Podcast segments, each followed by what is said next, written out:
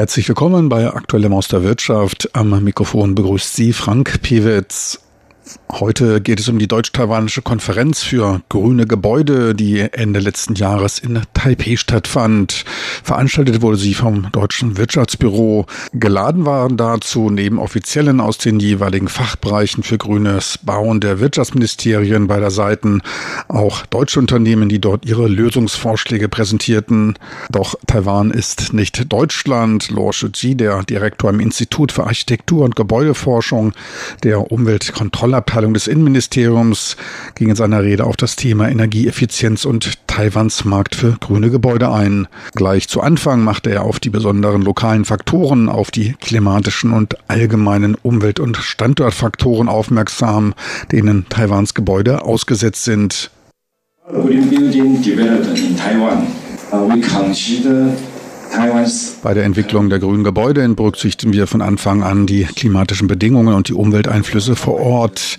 Taiwan liegt in der subtropischen Klimazone und die ist natürlicher diverser Katastrophen wie Taifunen, Erdbeben und Überschwemmungen ausgesetzt. Gleichzeitig sind Energie, Wasserressourcen und Materialien knapp.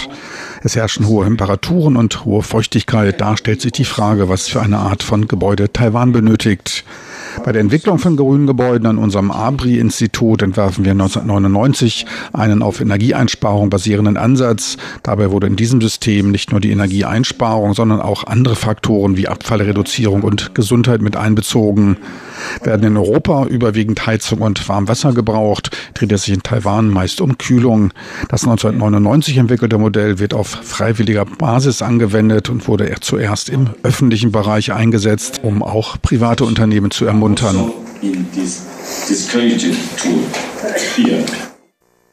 Das rechtliche Rahmenwerk, der sogenannte Green Building Code, wurde bis 2005 verabschiedet, 2007 dann ein Bewertungsschema eingeführt. Seitdem kategorisiert man nach einem Gold-, Silber- und Bronzestandard, wobei eine minimale Energieeinsparung von 20 und eine Wassereinsparung von 30 Prozent erreicht werden muss. Berücksichtigt werden in diesem System neben der Energie- und Wassereinsparung noch Müll- und CO2-Reduzierung durch Begrünung, der Einsatz von nachhaltigen und lärmsenkenden Materialien, als auch die Weiterverwendung von Regen- und Abwasser.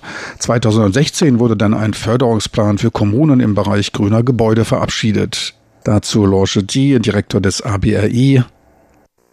In response to global warming and climate change, als Antwort auf den Klimawandel und die globale Erwärmung wurde der Förderungsplan ausgeweitet und zwar von den Gebäuden auf Gemeinden. Seit 2001 wurde eine Reihe von Projekten im Bereich grüner Gebäude durchgeführt. Um die private Teilnahme anzuregen, bieten Zentral- und Lokalregierungen in den letzten Jahren einige Anreize.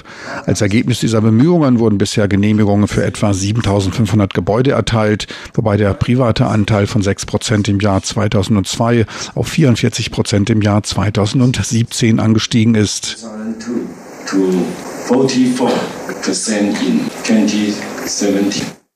Prozentual ein starker Anstieg. Betrachtet man allerdings die realisierten Projekte, ergibt sich ein ernüchternderes Bild. Der 44-prozentige private Anteil entspricht 282 Fällen. Insgesamt sind damit 640 Projekte umgesetzt worden. Bei der Energieeinsparung fällt in Taiwan auf die Air Condition gerade im Sommer der größte Anteil. Der weitaus größte Teil der in Taiwan bestehenden Gebäude ist zudem nicht nach energieeffizienten Kriterien gebaut worden. Die Umgestaltung hin zu mehr energieeinsparenden Gebäuden tut daher Not. Mehr als 600 Demonstrationsprojekte mit einem Investitionsvolumen von 45 Millionen Euro wurden in den letzten 15 Jahren umgesetzt, durchschnittlich damit 73.000 Euro pro Projekt, mit denen gut 100 Millionen Kilowattstunden an Strom jährlich eingespart werden konnten. Demgegenüber entstehen Einsparungen, die sogar bei Taiwans niedrigen Strompreisen sich auf fast 10 Millionen Euro belaufen. So Direktor Lorche. Damit amortisiert sich auch jedes der Projekte schon nach 4,4 Jahren. Angesichts solch einer schnellen Amortisation, dies entspricht einem Return von ca. 20 Prozent, fragt man sich allerdings, warum kein Ruck durch das Land geht. Von solchen Renditen träumen eigentlich nur Börsianer. Betrachten wir noch einmal einen genaueren Blick auf die präsentierten Einsparpotenziale. 85 Millionen Tonnen Wasser und 1,8 Milliarden Kilowattstunden an Strom sollen durch den Bau der beantragten 7500 grünen Gebäude eingespart werden. Und mit diesen sollen Gesamteinsparungen von 7,1 Milliarden Taiwan-Dollar, die sind etwa 200 Millionen Euro jährlich erzielt werden. Bei jedem Projekt wären damit fast drei Millionen Euro an Einsparungen jährlich möglich. Würde man das deutsche Preisniveau zugrunde legen, käme man auf den fünffachen Betrag. Ein klares Indiz dafür, dass die Preise in Taiwan zu niedrig sind und den natürlich kostenaufwendigeren Bau von grünen Gebäuden nicht wirklich unterstützen.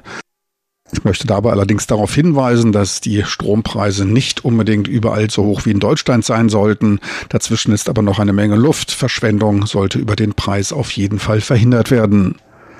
Die genannten Stromeinsparungen entsprechen etwa dem Stromverbrauch von 430.000 Haushalten, in denen dann statistisch 1,2 Millionen Menschen leben müssten.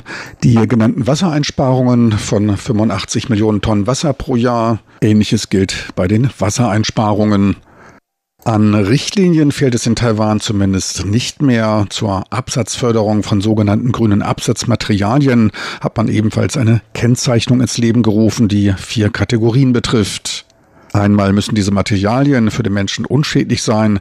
Dies dürfte wohl auch auf herkömmliche Materialien zutreffen. Ferner dürfen nur niedrige Emissionen abgegeben werden. Zudem dürfen sie die Umwelt nur gering belasten und wenig Gerüche abgeben.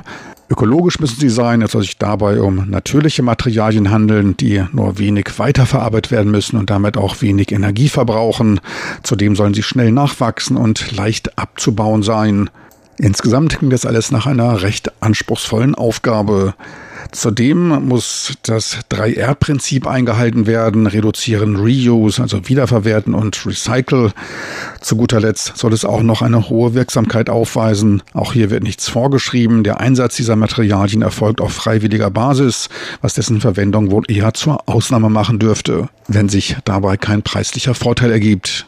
Entsprechend auch die Rückfrage aus dem Publikum, ob grüne Baumaterialien nun vorgeschrieben seien. Die Antwort, zugelassen müssen die Baumaterialien sein, doch würden die zugelassenen grünen Materialien von der Bevölkerung besser angenommen. Ein klein wenig Absatzförderung für grüne Materialien.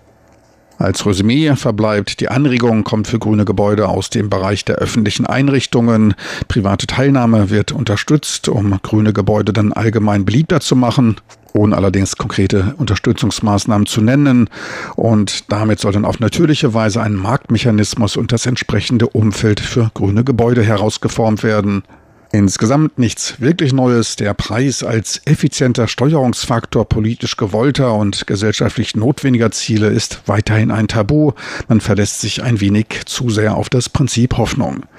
Konkreter wird es dann in der nächsten Woche. Ich sprach mit zwei deutschen Unternehmern, die vor Ort waren und ihre Lösungen zur Erreichung der gesetzten Umweltziele darzustellen. So viel fürs Erste von der Deutsch-Taiwanischen Konferenz für grüne Gebäude. Das war's für heute aus Aktuellem aus der Wirtschaft. Am Mikrofon war Frank Pewitz. Besten Dank fürs Interesse. Tschüss und auf Wiedersehen bis zur nächsten Woche.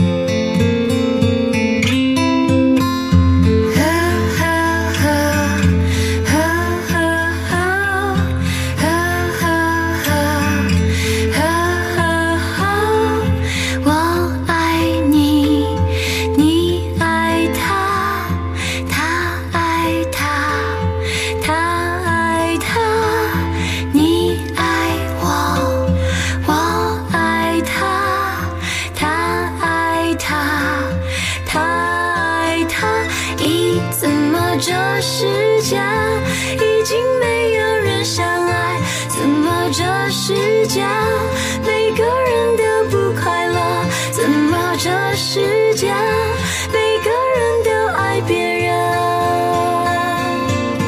不爱自己咦怎么这世界？